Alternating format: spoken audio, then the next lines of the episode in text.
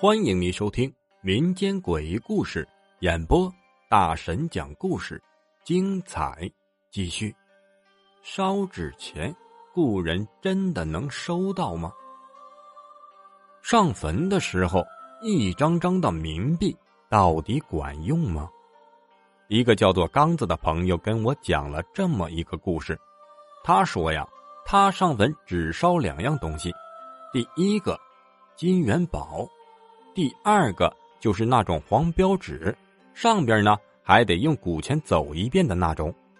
当时他说他奶奶走的头一年，因为是头一年嘛，所以清明节他还特地的回一趟老家。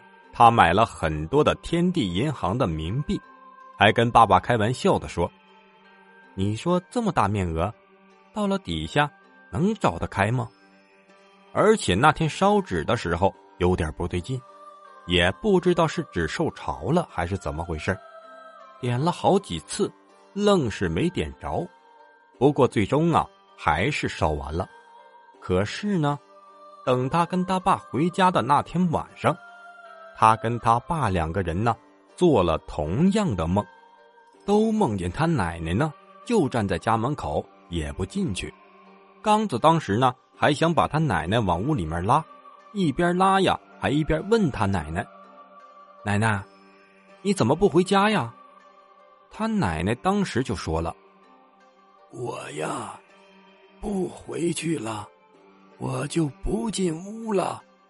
那个，你跟你爸爸说呀，以后不要烧那些没用的东西给我，烧点金元宝，烧点黄表纸就行。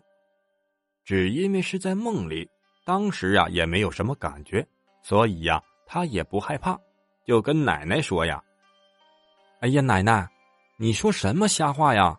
跟我进屋，赶紧吃饭呢！”在梦里呀，他还喊了他爸爸，但是呢，就在他爸刚出门，两个人四目相对的时候，这梦就醒了。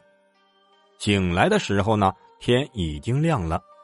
这起床之后啊。他还纳闷呢，就说：“我怎么做个这个梦呢？”吃早饭的时候，他看了看他爸要出去，就问他爸出去干什么。刚子他爸就说了：“我出去买点黄标纸。”当时就很奇怪呀，就说：“昨天不是刚烧完吗？你买纸干什么呀？明年再用吗？”